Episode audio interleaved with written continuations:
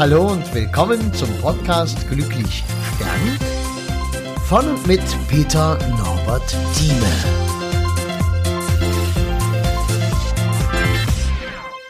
Ja, hallo, die Geschichte jetzt. Aufgenommen direkt nach einer Beerdigung ein Mann, 68 Jahre alt. Jetzt für die Jüngeren ist das natürlich ein hohes Alter. Es ist natürlich kein Alter, wenn man entsprechend selbst im Leben schon ein Stück vorangeschritten ist, wird man sagen, naja, 68 ist nicht die Zeit, da möchte ich schon sterben. Er war natürlich schon zehn Jahre Dialysepatient und ist bei einer Routineoperation im Krankenhaus einfach mal abends ja, ins Bett gegangen quasi und morgens nicht mehr aufgewacht. Man fand ihn dann tot. Todesursache noch ungeklärt. So etwas ist immer besonders schlimm für die Angehörigen. Das Besondere bei ihm ist aber nicht diese Geschichte, sondern es ist die, dass er alleinstehend war. Sein ganzes Leben, 68 Jahre, ohne eine Freundin, ohne eigene Familie, ohne eigene Kinder. Das Gute daran, er war, hatte eine ganz starke Anbindung zu seiner Ursprungsfamilie. Er war integriert bei seinen Geschwistern in den Familien. Es waren die Kinder seiner Geschwister, also seine Neffen und Nichten, waren seine Kinder und die Kinder von denen waren seine Enkel. Er war immer da, wenn man ihn brauchte. Er ist leidenschaftlich gern Auto gefahren, hat die Leute herumkutschiert. Er hat Modelleisenbahnen für sich gern gebaut, hätte er wahrscheinlich am liebsten für seinen Sohn mal gebaut oder für seine Kinder und hat das dann halt für die Neffen und Nichten gemacht. Er hat sie auf die Schippe genommen, er war lustig. Wie ist es dazu gekommen, dass er alleinstehend war? Er kam mit einem schweren Herzfehler auf die Welt, war ein Sorgenkind für die Eltern, aber die haben ihn nicht aufgegeben. Die haben sich um ihn gekümmert. Er hat sogar eine Lehre machen können, alles und wie gesagt, diese 68 Jahre dabei rausgeholt. Ist ja erstmal auch ein anständiger Gewinn. Er hat dadurch natürlich eine enge Beziehung zu den Eltern gehabt, mehr als vielleicht die älteren Geschwistern. Er war der jüngste von fünf Geschwistern und als er 21 war, starb sein Vater. Er wohnte damals noch bei seiner Mutter und bei seinem Vater und es war irgendwie selbstverständlich und klar, dass er natürlich nicht weggezogen ist. Er hat nicht seinen normalen Weg gemacht, wie es eigentlich so ist, mit Anfang 20 dann irgendwo Freundin wegziehen, eigene Kinder, Familie gründen und sich dann ab und an noch treffen zu den entsprechenden Terminen und die Kontakt halten. Das war bei ihm nicht so. Er war bei der Mutter und hat mit der Mutter gelebt bis zu deren Tod. Dadurch schloss sich vielleicht auch das Kennenlernen von Frauen aus, wer weiß. Er hatte auch nicht die Mentalität, er hat sich nicht getraut, wäre sehr schüchtern gewesen, obwohl er im Beruf ähm, oftmals im Außendienst mit Leuten zu tun hatte und das hat wohl sehr gut funktioniert. Also ganz so muss es nicht gewesen sein. Er hat Freundeskreis einen ganz großen. Er hat seinen Garten gehabt, Gartenteich, seine Fische, Aquarien. Er hat sich um viele Dinge gekümmert, sein Skatclub jeden Sonntag. Also das hat er alles gemacht.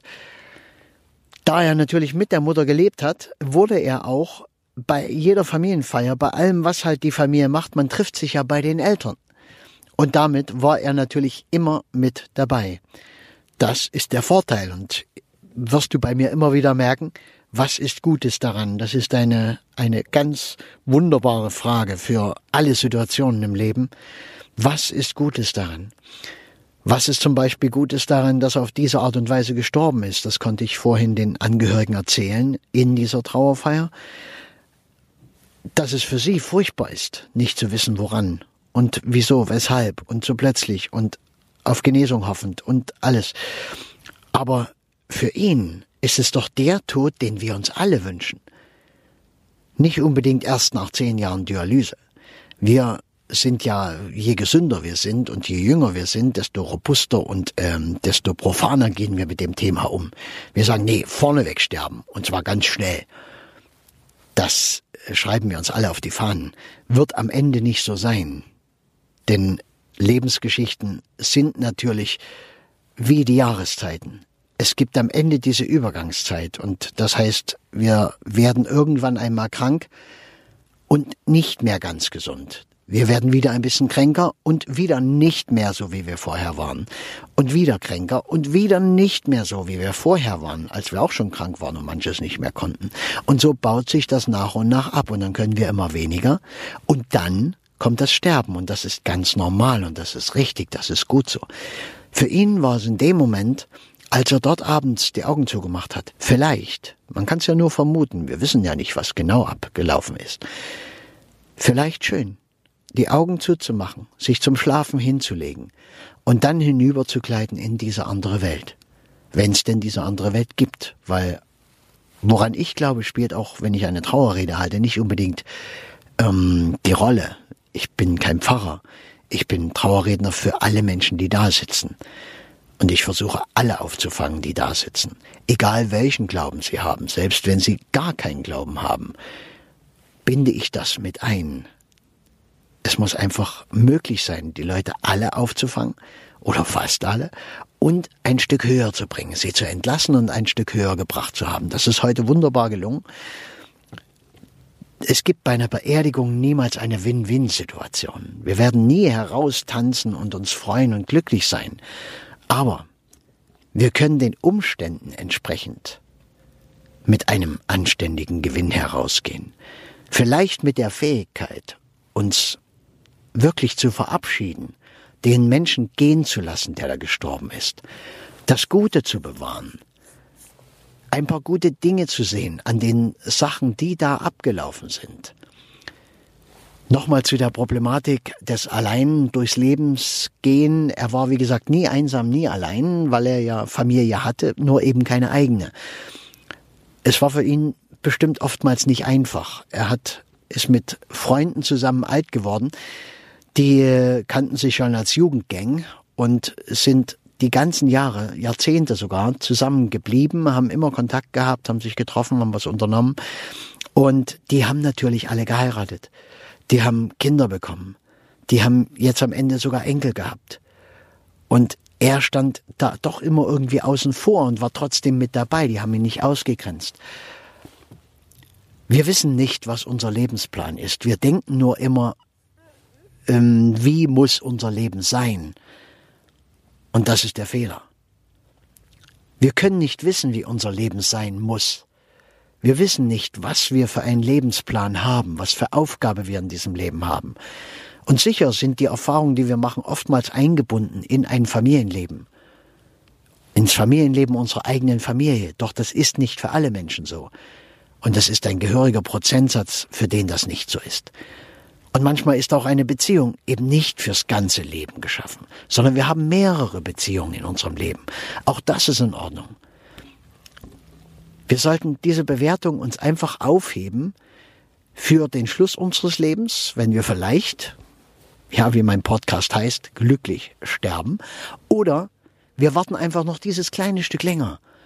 Und wenn es danach etwas gibt, dann haben wir auch Möglichkeit, unser Leben noch einmal zu betrachten. Und dann können wir zurückschauen und dann begreifen wir vielleicht, was ist hier passiert. Gibt diese eine Geschichte, die habe ich einmal an einem Friedhof gelesen, eine Metapher, quasi eine Geschichte, dass wir in unserem Leben immer an einem Teppich weben. Und wir sehen diesen Teppich die ganze Zeit nur von unten. Und da hängen die Franzen raus und das Muster gelingt nicht richtig und wir kriegen die Krise bei dieser Weberei, weil es wird einfach nichts Gescheites. Und wenn wir gestorben sind, dann können wir zum ersten Mal diesen Teppich von oben sehen. Und dann staunen wir. Wir staunen, was wir da für ein Muster gebastelt haben und wie sich das einfügt ins Gesamtbild und was das für ein wundervoller Teppich ist. Vielleicht weben wir auch nur ein Stück von einem riesengroßen Teppich, an dem alle Menschen mitweben. Die ganze Menschheit vielleicht.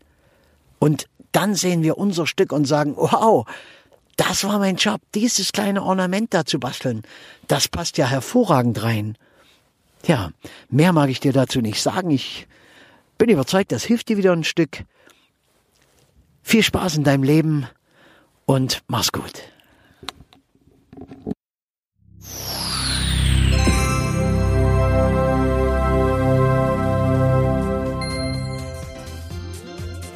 Ja, und das war's auch schon wieder Wenn du irgendwas wissen magst, was schreiben magst, Kontakt aufnehmen magst, am besten über www.peternorbertthieme zusammengeschrieben, einfach ohne Leerzeichen, ohne alles, Punkt, äh.